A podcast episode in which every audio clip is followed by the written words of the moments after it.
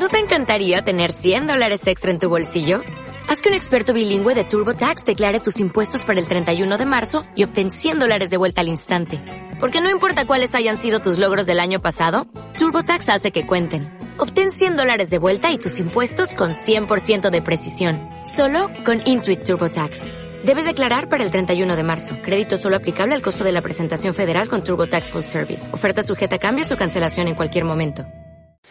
Habida cuenta del título general de este ciclo, La fe cristiana, decisión personal y compromiso político, y en vista de los aspectos abordados en las restantes conferencias, me ha parecido de interés tratar de forma explícita de los derechos humanos, para intentar ofrecer un fundamento común a algunos de los aspectos del compromiso público de la fe que ya han sido abordados en este ciclo de conferencias. En el marco fundamental de los derechos humanos encuentra su lugar propio el derecho de libertad religiosa. Y este derecho es, a su vez, la base de la libertad de la Iglesia en el ejercicio de su misión en la sociedad. Se trata, pues, de derechos concatenados. La libertad de la Iglesia en la sociedad no es un privilegio, sino el ejercicio de su derecho fundamental de libertad religiosa una comunidad política plural y respetuosa de los derechos humanos. El desarrollo del tema lo hacemos no solo como exposición de derecho positivo, sino en la perspectiva de la historia y la doctrina de los derechos humanos, y sobre todo desde el fundamento teológico de la doctrina social de la Iglesia. Y la exposición viene dada eh, por las tres partes que enuncia el título Creo que tienen ustedes una fotocopia con el índice de la conferencia para que lo puedan seguir con más facilidad. El tema a tratar y el lugar de su exposición me invitan a ofrecerlo en homenaje al padre Francisco de Vitoria, iniciador del derecho de gentes o derecho internacional, principalmente en sus famosas conferencias en defensa de los derechos de los llamados indios, pobladores de los territorios colonizados en América. Entramos, pues, en el desarrollo de la primera parte, referida a los derechos humanos.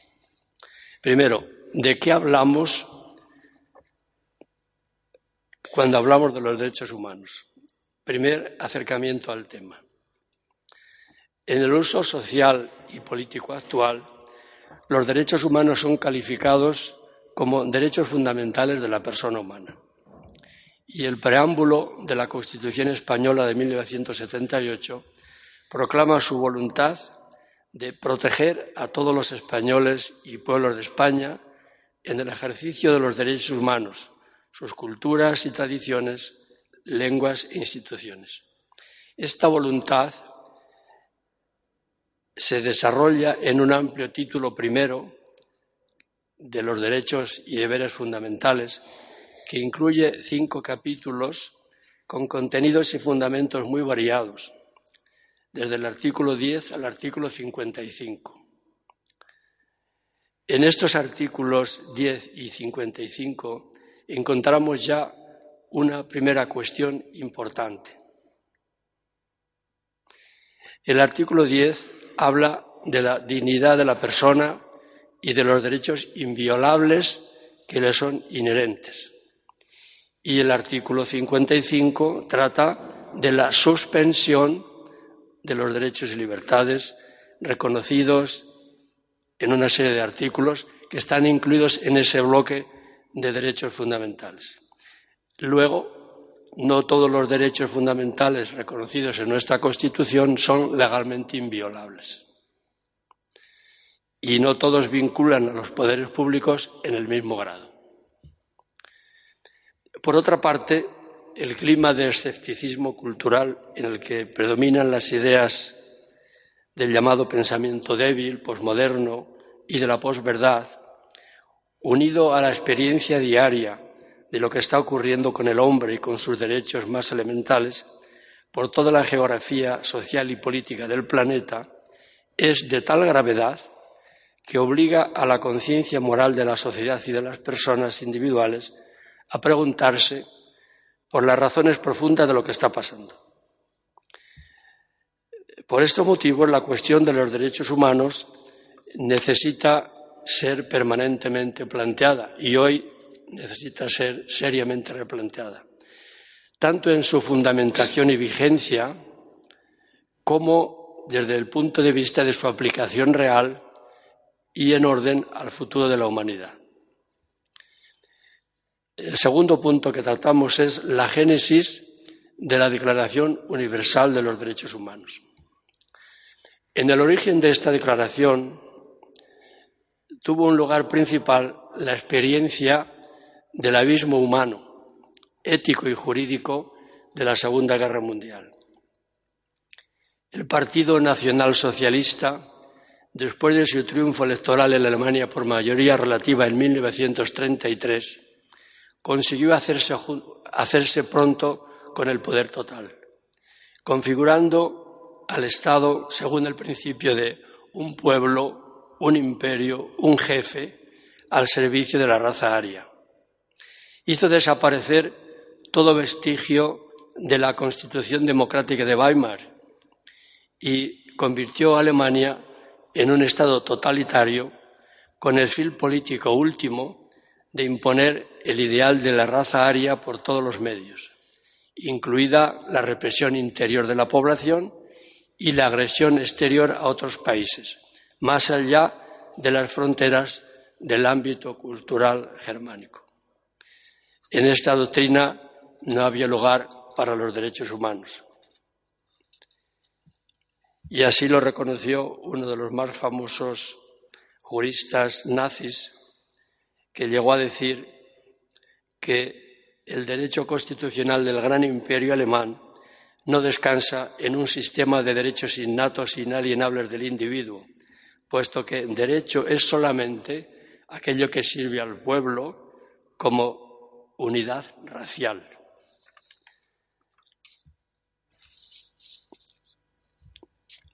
Por esta negación radical de los derechos humanos, el nacionalsocialismo fue el causante principal de la Segunda Guerra Mundial, que puso a la humanidad al borde del abismo de su autodestrucción.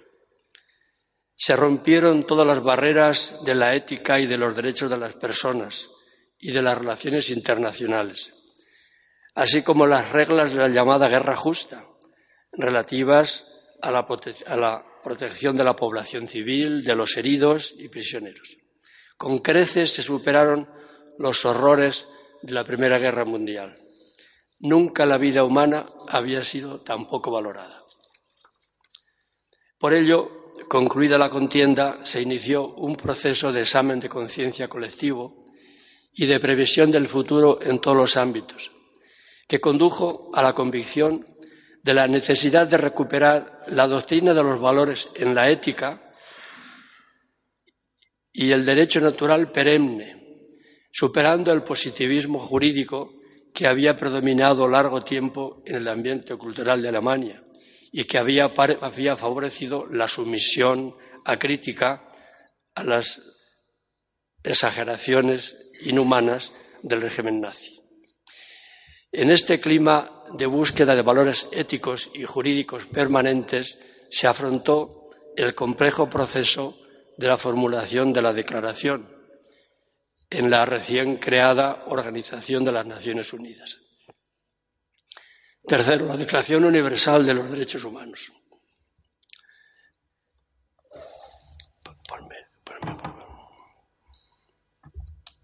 La declaración fue aprobada por las Naciones Unidas el 10 de diciembre de 1948.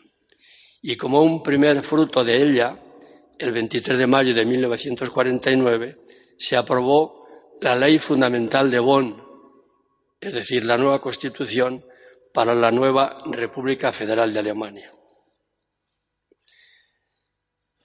Esta ley fundamental recoge en su artículo primero el reconocimiento y la protección por el Estado de la inviolabilidad de la dignidad de la persona humana.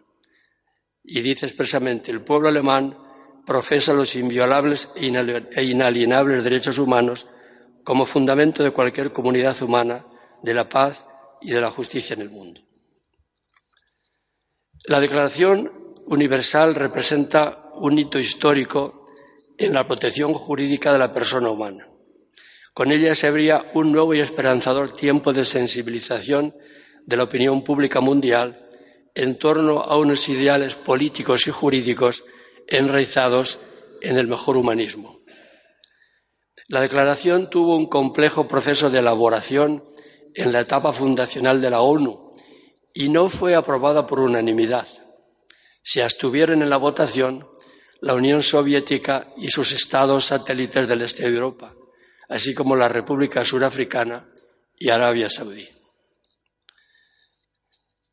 El texto consagraba un doble principio ético y jurídico de enorme trascendencia para el futuro desarrollo de un nuevo orden mundial. Se declaraba, por una parte, que el hombre en cuanto tal, independiente de cualquier circunstancia innata o advenida que le afecte, es sujeto de derechos subjetivos básicos, iguales e inalienables, que le competen en virtud de su dignidad como persona. Y por otra, que la vigencia de estos derechos debe ser universal, por tanto, ha de garantizarse su observancia de modo eficaz, no solo en el marco interno de cada derecho estatal, sino también internacionalmente, con la intervención de la Organización de las Naciones Unidas si fuera preciso. Es decir, limitando, en caso de necesidad, la competencia propia y soberana de los Estados. En el artículo 28 se declara solemnemente Toda persona humana tiene derecho a que se establezca un orden social e internacional en el que los derechos y libertades proclamados en esta declaración se hagan plenamente efectivos. Sin embargo, ya el texto propio de la declaración puso de manifiesto algunos puntos débiles que iban a condicionar su fruto futuro ético y político. En primer lugar, no quedaba claro en el texto quién era el sujeto de los derechos humanos.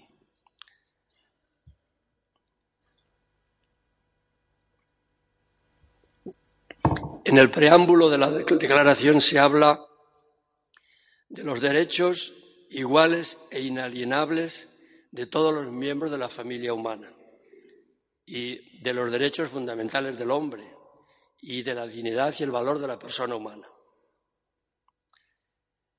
Después, el articulado se abre con la afirmación del artículo primero de que todos los seres humanos nacen libres e iguales en dignidad y derechos. Y luego dice el artículo 21, el artículo 2.1, toda persona tiene todos los derechos y libertades proclamados en esta declaración. Y en el artículo 3, todo individuo tiene derecho a la vida, todo individuo tiene derecho a la vida, a la libertad y a la seguridad. En los artículos siguientes se van empleando varios términos. Todo ser humano tiene derecho, todos son iguales ante la ley, toda persona tiene derecho, pero se deja sin precisar cuándo se debe comenzar a atribuir al ser humano y al individuo la condición de persona como sujeto de los derechos fundamentales. Parece que se operaba a sabiendas con una terminología oscilante y, por tanto, la duda de la interpretación se pondría pronto de manifiesto en el debate sobre la legalidad del aborto. La cuestión afectaba al núcleo ético y jurídico de toda la declaración y es una cuestión que sigue abierta aún el día de hoy. Por otra parte, no se habría logrado, logrado cualificar el contenido de la doctrina, perdón, de la declaración como derecho internacional vinculante.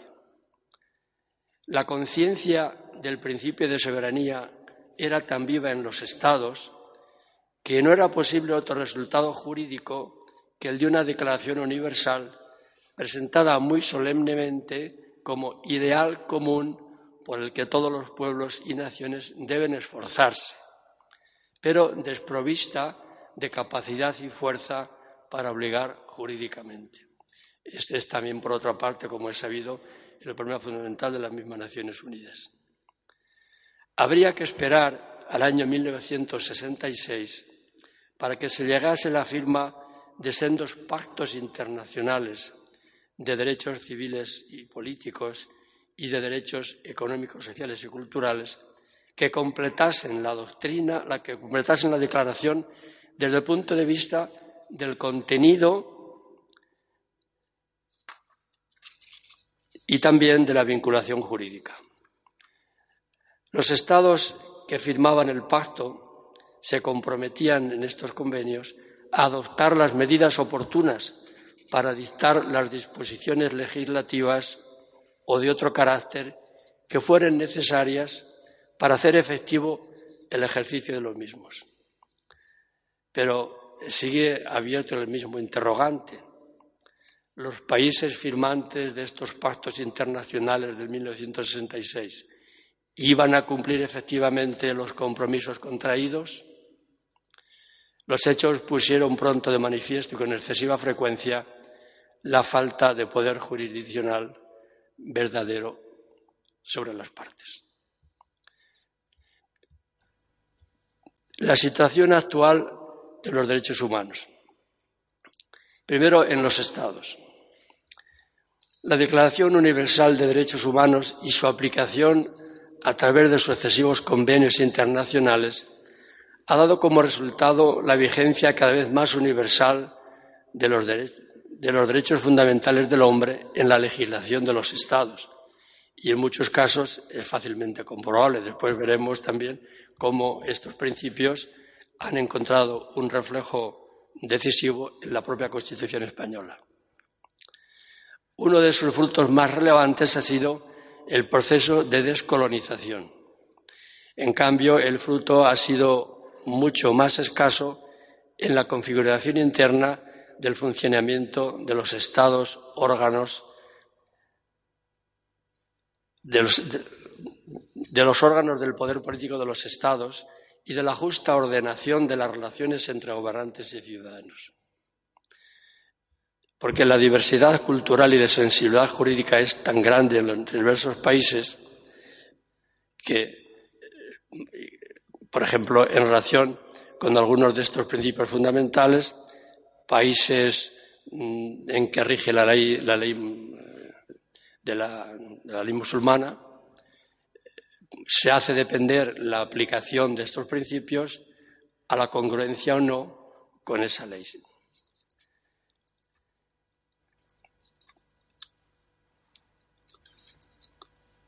La alternativa de una concepción auténticamente democrática de la comunidad política no fue presentada de forma lo suficientemente social y solidaria y con un mínimo ético de credibilidad tanto por los dirigentes de los países subdesarrollados, que muchas veces eran los propios culpables de las dramáticas situaciones de violación de los derechos humanos de sus países, como por las antiguas y nuevas grandes potencias. El subdesarrollo y la pobreza constituían ya en el origen un reto insoslayable a la hora de configurar un Estado desde el respeto a los derechos humanos. De hecho, ya en el inicio mismo del siglo XXI, la implantación real de todos los derechos humanos, desde los más básicos derechos civiles y políticos hasta los más sociales, económicos y culturales, atraviesa un momento plural. Y el peligro del relativismo en la interpretación de los contenidos éticos esenciales en los derechos humanos es visible en los usos políticos y jurídicos de no pocos estados actuales. Es el caso al que me refería antes de un determinado país de cultura islámica. Pero, sobre todo, es la realidad mundial de la pobreza la que refleja de forma más clara la crisis social de los derechos humanos y su extrema gravedad moral. Y en manera semejante, la dramática situación de los inmigrantes y refugiados. En las sociedades, la crisis jurídica y política de los derechos humanos está envuelta, como bien sabemos, en una crisis moral y social que se manifiesta en la violación generalizada de los derechos humanos con el apoyo de sectores poderosos de la sociedad. Citemos algunos casos especialmente flagrantes y dolorosos. Terrorismo, tráfico de mujeres, explotación de niños para fines variados, comercio con los, inmigrantes ilegales, tráfico de armas y narcotráfico. Todas estas violaciones del derecho tienen alcance mundial y cuentan con una red de cómplices o de colaboradores. Estos fenómenos delatan una radicalidad, una radical inmoralidad e inhumanidad, agravada por la consecuencia de falta de respeto a la dignidad de las personas que lleva consigo el olvido de Dios. Los nuevos planteamientos del derecho a la vida y al matrimonio y la familia. La crisis política y social de los derechos humanos se manifiesta en toda su hondura moral en el nuevo planteamiento del derecho a la vida, en particular en las nuevas legislaciones sobre el aborto a lo largo de las tres últimas décadas. La interpretación constitucional del derecho a la vida en los Estados Unidos de América abrió el camino primero a la despenalización de la interrupción voluntaria del embarazo, primero en Estados Unidos y después en la casi generalidad de los países. Y después pronto se fue pasando a la legalización del aborto reconocido como un derecho, como el derecho de la mujer a disponer libremente de su propio cuerpo y del ser concebido en sus, entrañas. De esta evolución hemos sido nosotros testigos también en España. Se producía así un cambio radical en la concepción del derecho, que a su vez es reflejo de un cambio fundamental en la conciencia moral de la sociedad. Julián Marías no ha dudado en afirmar que la aceptación social del aborto es, sin duda, lo más grave que ha acontecido en el siglo XX. En relación con este aspecto de los derechos humanos, el Papa Francisco nos ha ofrecido la siguiente valoración. Entre esos débiles que la Iglesia quiere cuidar con predilección están también los niños por nacer, que son los más indefensos e inocentes de todos, a quienes hoy se les quiere negar su dignidad humana en orden a hacer con ellos lo que se quiera, quitándoles la vida y promoviendo legislaciones para que nadie pueda impedirlo. Esta defensa de la vida por nacer está íntimamente ligada a la defensa de cualquier derecho humano. Supone la convicción de que un ser humano es siempre sagrado e inviolable en cualquier situación y en cada etapa de su desarrollo. Es un fin en sí mismo y nunca un medio para resolver otras dificultades.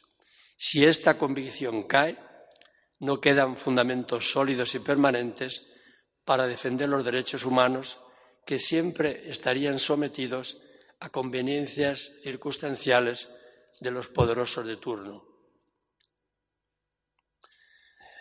Del cuestionamiento, hasta aquí la cita del Papa, del cuestionamiento del sujeto del derecho a la vida se sigue como consecuencia social la puesta en cuestión del matrimonio y de la familia como célula esencial para una configuración de la sociedad acorde con la dignidad y libertad de la persona humana y se sitúa en consecuencia también el acto de dar la vida al ser humano fuera de la donación del amor mutuo entre el hombre y la mujer. La negación, acaso más radical, del matrimonio y la familia desde sus mismas bases antropológicas está dada actualmente por la conocida como ideología de género, construida como legitimación ética y social del fenómeno de la homosexualidad y del matrimonio entre personas del mismo sexo.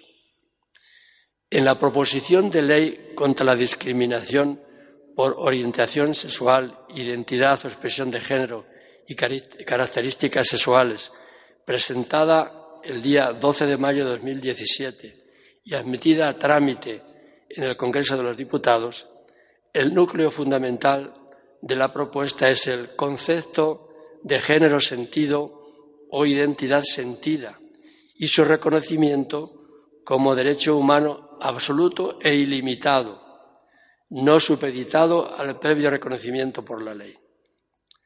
Se declara en la exposición de motivos número dos. El género es una categoría humana que puede estar en constante evolución y como tal tiene que ser percibida como una experiencia vital, un recorrido diverso en tiempo y forma. El artículo 3 expone la siguiente definición. Identidad de género. La, eh, la, vivencia interna e individual del género tal como cada persona la siente, incluyendo la vivencia personal del cuerpo y otras expresiones de género, como la vestimenta, el modo de hablar y los modales. Dicha vivencia puede involucrar la modificación de la apariencia o la función corporal a través de medios médicos, quirúrgicos o de otra índole, siempre que la misma sea libremente escogida por la persona interesada. Y el artículo 7b habla de derecho al libre desarrollo y reconocimiento de la personalidad que incluye el derecho de cada persona a construir su propia autodefinición con respecto a su cuerpo, sexo, género y su orientación sexual, y a ser tratada con respeto a la misma. Y en el artículo 76 se dice, se reconoce el derecho humano a la autodeterminación de la identidad de género sin injerencias ni discriminaciones, no se podrá limitar, restringir, excluir o suprimir el derecho a la libre autodeterminación de género de las personas, debiendo interpretarse y aplicarse normas siempre a favor del libre y pleno derecho de este ejercicio. El reconocimiento del género sentido en ningún caso vendrá supeditado a haber obtenido su reconocimiento legal se pretende que este supuesto derecho no tenga limitación alguna, mientras que hemos visto en la Constitución española como determinados derechos y deberes fundamentales sí que pueden admitir excepciones. Puede haber circunstancias en las que su vigencia se pueda dejar en suspenso. El Papa Francisco ha descrito y valorado la ideología de género en los siguientes términos. Otro desafío surge de diversas formas de una ideología genéricamente llamada género, le utiliza la palabra inglesa, que niega la diferencia y la reciprocidad natural del hombre y mujer. Esta presenta una sociedad sin diferencias de sexo y vacía de fundamento antropológico a la familia. Esta ideología lleva a proyectos educativos y directrices legislativas que promueven una identidad personal y una intimidad afectiva radicalmente desvinculadas de la diversidad biológica entre hombre y mujer. La identidad humana viene determinada por una acción individualista que también cambia con el tiempo. Es inquietante que algunas ideologías de este tipo que pretenden responder a ciertas aspiraciones a veces comprensibles, procuran imponerse como un pensamiento único que determine incluso la educación de los niños. No hay que ignorar que el sexo biológico y el papel sociocultural del sexo se pueden distinguir, pero no separar. Por otra parte, la revolución biotecnológica en el campo de la procreación humana ha introducido la posibilidad de manipular el acto generativo convirtiéndolo en independiente de la relación sexual entre hombre y mujer. De este modo, la vida humana, así como la paternidad y la maternidad, se han convertido en realidades componibles y descomponibles, sujetas principalmente a los deseos de los individuos o de las parejas. Una cosa es comprender la fragilidad humana o la complejidad de la vida y otra cosa es aceptar ideologías que pretenden partir en dos los aspectos inseparables de la realidad.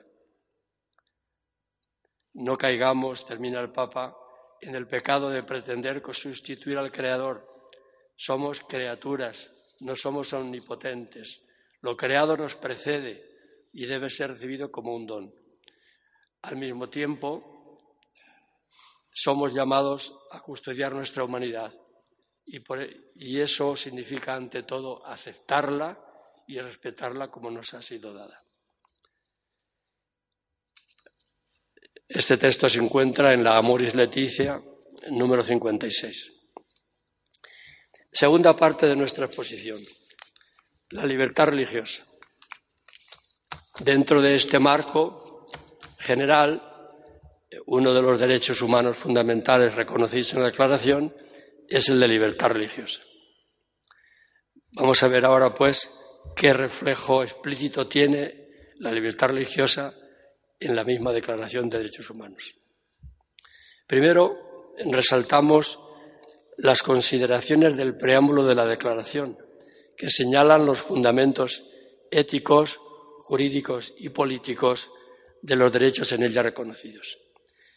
Estas consideraciones son la libertad, la justicia y la paz en el mundo tienen por base el reconocimiento de la dignidad intrínseca y de los derechos iguales e inalienables de todos los miembros de la familia humana. El desconocimiento y el menosprecio de los derechos humanos han originado actos de barbarie ultrajantes para la conciencia de la humanidad. En consecuencia, se ha proclamado como la aspiración más elevada del hombre el advenimiento de un mundo en el que los seres humanos liberados del temor y de la miseria, disfruten de la libertad de palabra y de la libertad de creencias. Es esencial que los derechos humanos sean protegidos por un régimen de derecho, a fin de que el hombre no se vea compelido al supremo recurso de la rebelión contra la tiranía, de la, tiranía y la opresión. Los pueblos de las Naciones Unidas han reafirmado en la Carta de Constitución de la ONU su fe en los derechos humanos del hombre, en los derechos fundamentales del hombre, en la dignidad y el valor de la persona humana y en la igualdad de derechos de hombres y mujeres. Y se han declarado resueltos a promover el progreso social y a elevar el nivel de vida dentro de un concepto más amplio de libertad. Entre los derechos humanos enumerados en concreto en la Declaración, son varios los que afectan en distinta forma a la misión de la Iglesia en el mundo. Por razón de brevedad y por atenernos estrictamente a nuestro tema, nos referimos únicamente, de forma explícita, al derecho de libertad religiosa, expresamente regulado en el artículo 18, y a otras menciones referidas a aspectos particulares de la misma realizadas en otros artículos. El artículo 18 de la Declaración de la ONU dice, Toda persona tiene derecho a la libertad de pensamiento, de conciencia y de religión. Este derecho incluye la libertad de cambiar de religión o de creencia, así como la libertad de manifestar su religión o creencia individual y colectivamente, tanto en público como en privado, por la enseñanza, la práctica, el cultivo y la observancia.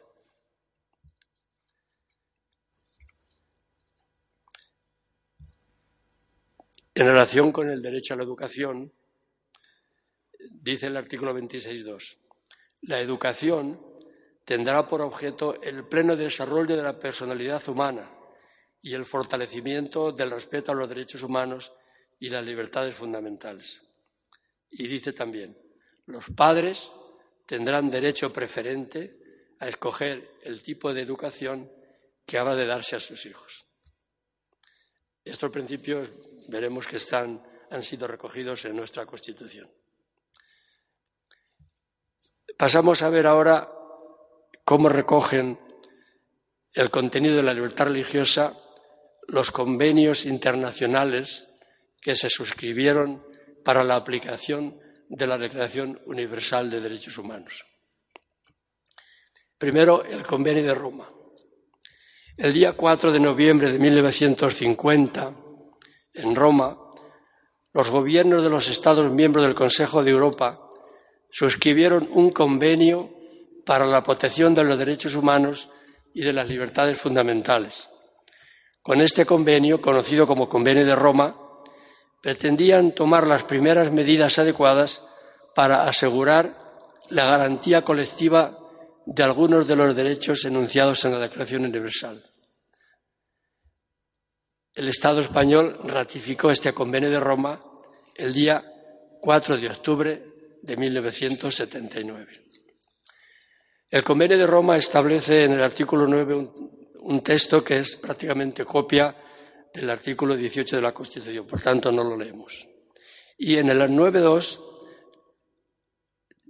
añade algo que es la primera manifestación de las restricciones a las que puede estar sometido el derecho de libertad religiosa. Dice, la libertad de manifestar su religión o sus convicciones no puede ser objeto de más restricciones que las que previstas por la ley constituyan medidas necesarias en una sociedad democrática para la seguridad pública, la protección del orden, de la salud o de la moral pública o la protección de los derechos o libertades de los demás. El Pacto Internacional de Derechos Civiles y Políticos fue suscrito en Nueva York el día 19 de diciembre de 1966 y fue ratificado por el Estado español el 27 de abril de 1977.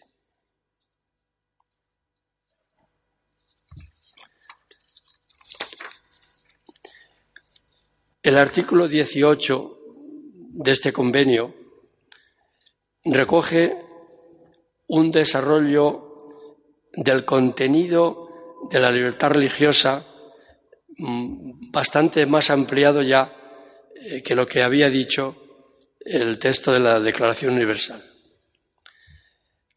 Primero, en el artículo 18.1 se recoge el mismo texto de la Declaración Universal. Toda persona tiene derecho a la libertad de pensamiento, de conciencia y de religión este derecho incluye la libertad de tener o adoptar la religión o las creencias de su elección, así como la libertad de manifestar su religión o sus creencias individual o colectivamente, tanto en público como en privado, mediante el culto, la celebración de los ritos, las prácticas y la enseñanza. Y a continuación, en los apartados del mismo artículo, añade, nadie será objeto de medidas coercitivas que puedan menoscabar su libertad de tener o de adoptar la religión o las creencias de su elección. La libertad de manifestar la propia religión o las propias creencias estará sujeta, sujeta únicamente a las limitaciones prescritas por la ley que sean necesarias para proteger la seguridad, el orden, la salud o la moralidad pública o los derechos y libertades fundamentales de los demás. Este texto lo recoge del Convenio de Roma. Continúa. Los Estados partes en el presente pacto se comprometen a respetar la libertad de los padres y, en su caso, de los tutores legales para garantizar que los hijos reciban la educación religiosa y moral que esté de acuerdo con sus propias convicciones.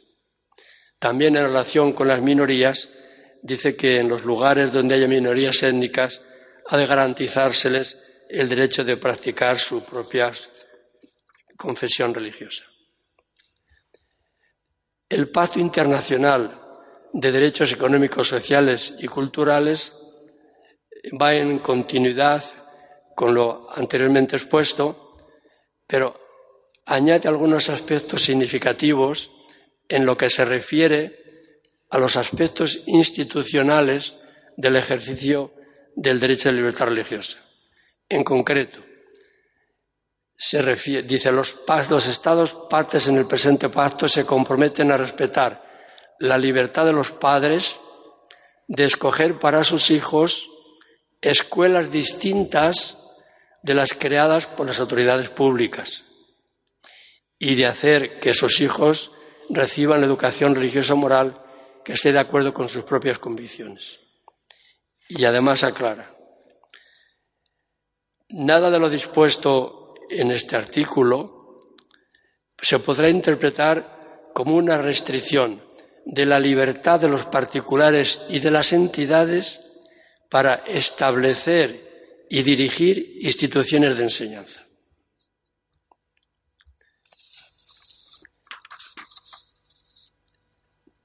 Estos principios han sido decisivos a la hora de elaborar nuestra Constitución. Los que sois ya un poco de mi edad o incluso más jóvenes podéis recordar los debates tan intensos que se tuvieron en aquellos años mm, de la discusión del texto constitucional en relación, por ejemplo, con diversos aspectos de la libertad de enseñanza. Y proclamas que hacían algunos partidos por ejemplo, de escuela laica única y gratuita, al final, lo de la escuela laica y única, tuvo que quedarse en la reserva porque los padres de la Constitución se sintieron obligados por la observancia de estos pactos internacionales que España acababa de suscribir y que le obligaban, que eran derecho interno del Estado español. Por tanto, estos pactos eh, tuvieron una influencia decisiva en nuestra Constitución en orden a la elaboración del artículo 27 referido a diversos aspectos de la libertad de enseñanza.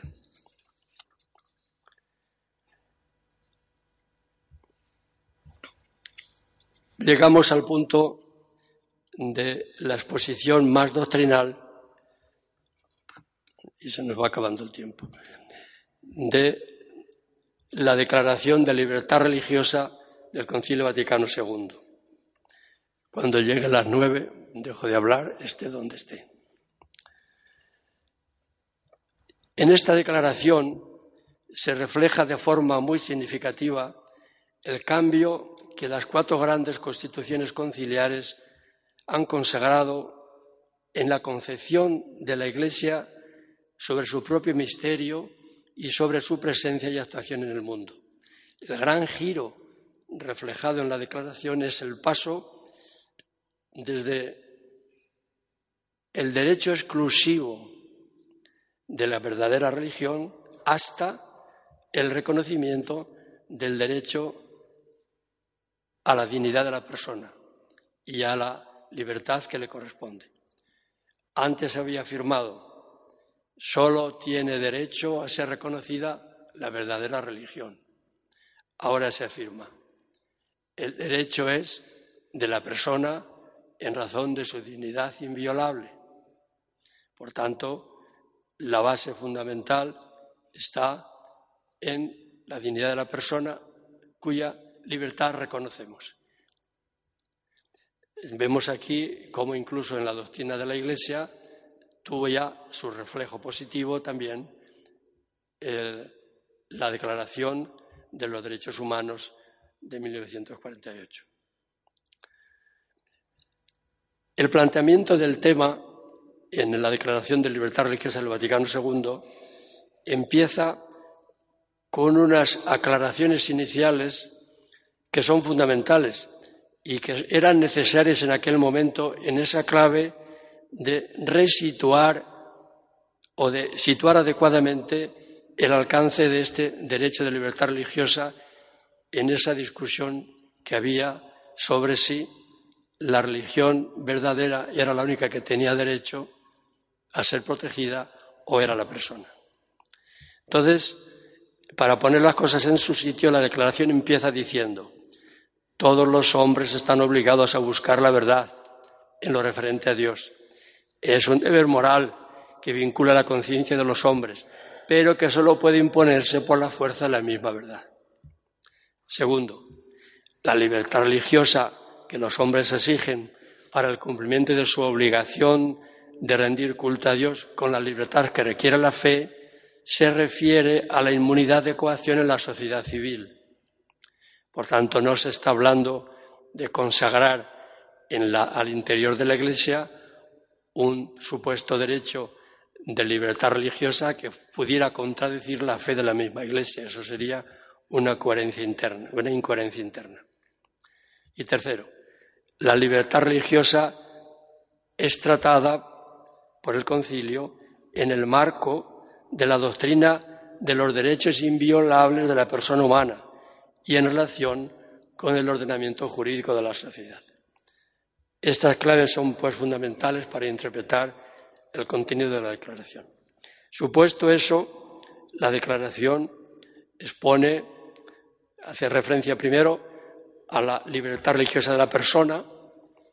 La persona humana tiene derecho a la libertad religiosa. Esta libertad consiste en que todos los hombres deben estar inmunes de coacción, tanto por parte de personas particulares como de grupos sociales y de cualquier potestad humana. De manera que en materia religiosa ni se obligue a nadie a obrar contra su conciencia, ni se le impida que actúe conforme a ella, en privado y en público, solo o asociado con otros, dentro de los límites debidos. Y sigue aclarando, el derecho de libertad religiosa se funda realmente en la dignidad misma de la persona, en su misma naturaleza, y no en una disposición subjetiva ocasional de la misma persona. Por ello, este derecho permanece también en aquellos que no cumplen la obligación de buscar la verdad y de adherirse a ella. Y esta libertad debe ser reconocida en el ordenamiento jurídico de la sociedad de forma que se convierta en un verdadero derecho. Por tanto, hay una diferencia clara entre lo que es la obligación moral de buscar la verdad, que obliga en conciencia, y otra cosa es el derecho de libertad religiosa, que debe ser jurídicamente protegido por la ley estatal. El servicio de la religión consiste, ante todo, en los actos internos voluntarios y libres, con los que el hombre se ordena directamente a Dios y que no pueden ser mandados ni prohibidos por un poder meramente humano. Pero la naturaleza social del hombre exige que este hombre manifieste externamente los actos internos de la religión, que se comunique con otros en materia religiosa, que profese su religión de forma comunitaria. Por ello, es una injuria a la persona negarle el libre ejercicio de la religión de forma pública en la sociedad. Al poder civil le corresponde cuidar del bien común temporal. Para este fin debe reconocer y favorecer la vida religiosa de los ciudadanos. Después, en los puntos siguientes, va afirmando, son consecuencias de lo anteriormente dicho, la libertad de las comunidades religiosas, la libertad religiosa de la familia, insistiendo en el derecho de los padres a elegir con libertad las escuelas, otros medios de educación y el tipo de elección, el tipo de educación que deben recibir sus hijos, etcétera. Los principios que ya antes hemos, hemos explicitado. la declaración habla también de la promoción de la libertad religiosa y este punto es especialmente interesante, porque comienza este apartado situando la libertad religiosa en el marco de una definición del bien común que es clásica en la doctrina social de la Iglesia. Dice, el bien común de la sociedad es el conjunto de aquellas condiciones de la vida social mediante las cuales los hombres pueden conseguir con mayor plenitud y facilidad su propia perfección. El bien común consiste sobre todo en el respeto de los derechos y deberes de la persona humana.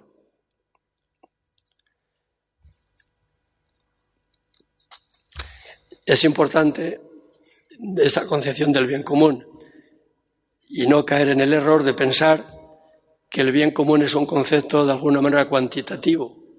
El bien común no es la suma de los derechos o de los bienes particulares de las personas. no es la suma de los bienes de los particulares, es un contexto general, un conjunto de condiciones jurídicas que permiten a la persona el pleno desarrollo de toda su personalidad en integralidad.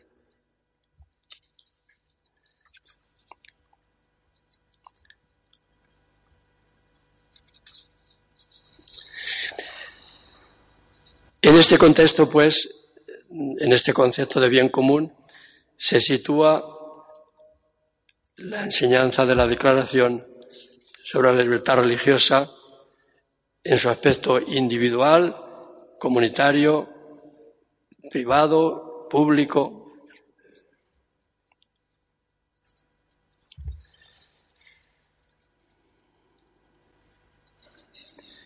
Se insiste en que la protección del derecho a la libertad religiosa concierne tanto a los ciudadanos como a los grupos sociales, pero que es, sobre todo, deber especial del poder civil proteger y promover los derechos inviolables del hombre.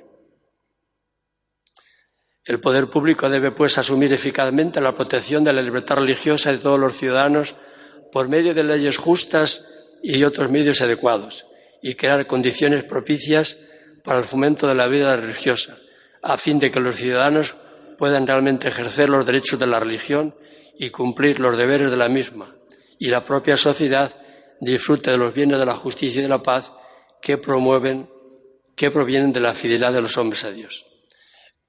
En resumen, eh, en cualquier Estado donde no se garantice la libertad religiosa, se está violando no solo este derecho fundamental, sino que se está impidiendo el logro del bien común.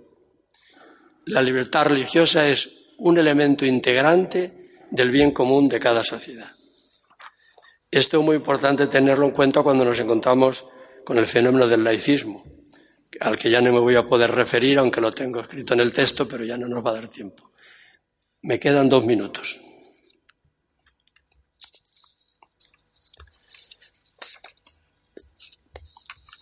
Voy a pasar simplemente, paso al tercer, al tercer apartado. Bueno, omito lo referido a la Constitución española y a la Ley Orgánica de Libertad Religiosa y paso al tercer apartado referido a la libertad religiosa, que es una aplicación, perdón, la libertad de la Iglesia, que es una aplicación concreta del derecho a la libertad religiosa de las personas y las comunidades. Resumidamente digo, la libertad de la Iglesia tiene un doble fundamento, uno teológico, interior a sí misma y determinante de su propia identidad y misión, que es la confesión de Jesucristo como único Señor y Salvador, y la continuación de su obra salvadora en todo el mundo. Y un principio social y jurídico, que es el derecho civil de libertad religiosa que la Iglesia reivindica como cualquier otro grupo social o confesión religiosa. En relación con estos dos principios, el interno y el externo social jurídico, pueden plantearse las dificultades en orden al ejercicio adecuado de la libertad de la Iglesia. Y es la constitución del Concilio Vaticano II sobre la Iglesia en el mundo actual, et Spes, la que a este propósito nos ofrece criterios de orientación. Resumiendo estos criterios de orientación de la Gaudium et Spes, yo he formulado dos principios. Primero, la Iglesia ha de saber situarse en el mundo con la libertad que corresponde a la propia conciencia de su identidad y misión. En consecuencia, la Iglesia asume la responsabilidad que le corresponde en la promoción del bien común. La Iglesia respeta la justa autonomía de la realidad terrena, pero a la vez afirma la referencia de la naturaleza creada a Dios. La Iglesia pone el fundamento de su relación y diálogo con el mundo en el reconocimiento recíproco de la dignidad de la persona.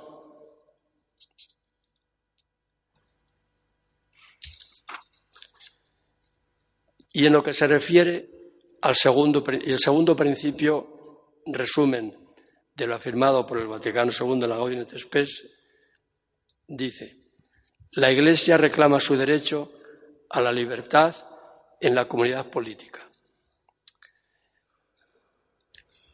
Esta libertad se concreta en lo siguiente.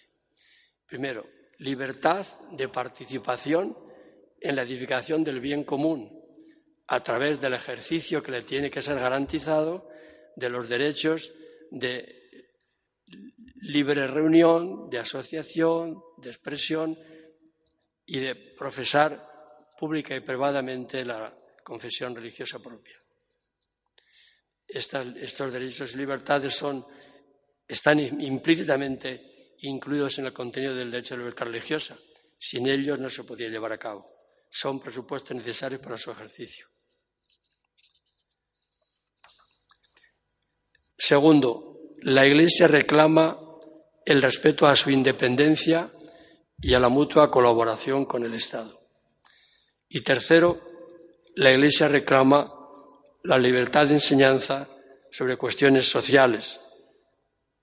Este es un punto muy importante y tradicional en la doctrina eh, social de la Iglesia.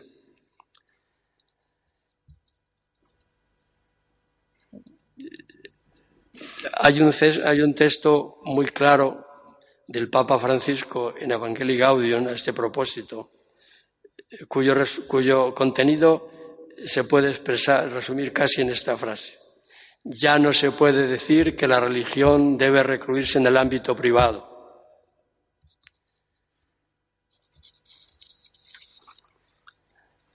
Nadie puede decir, nadie puede exigirnos que releguemos la religión a la intimidad secreta de las personas sin influencia alguna en la vida social y nacional. Y por último, la Iglesia reclama el reconocimiento de su misión en un estado aconfesional que no tiene como propia ninguna confesión religiosa, pero que se compromete a, a respetarlas todas, incluso en el caso de la Constitución española, con una afirmación explícita de una actitud de colaboración positiva con todas las confesiones reconocidas en España. Estado aconfesional y no laicista.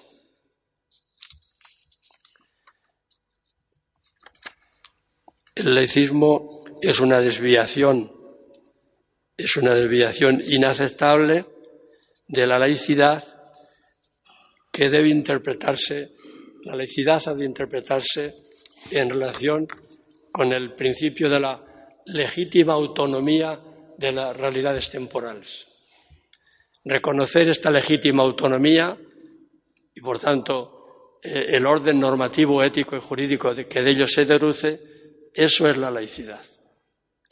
Pero de ninguna manera se puede dar el paso, es decir, pasar al laicismo como actitud que pretende positivamente excluir toda confesión religiosa, sobre todo en su manifestación pública, sería eh, querer obligar a todos a reconocer sin discusión que la autonomía de las realidades temporales es tan absoluta que no tiene por qué tener ninguna relación con Dios. La, la actitud de la Iglesia, la declaración de libertad religiosa y todos los textos del Vaticano II van en esta línea. Reconocimiento de la autonomía, pero claro, si por autonomía se entiende que la realidad creada no tiene ninguna relación con Dios, ninguna referencia a Él, pues es evidente que ninguna persona creyente y la Iglesia misma puede admitir esta actitud. Se ha pasado el tiempo y me callo. Este último punto lo tenía mucho más explicitado porque es de gran interés, pero como no he calculado bien el tiempo, pues lo omito. Muchas gracias a todos por vuestra escucha, por vuestra atención.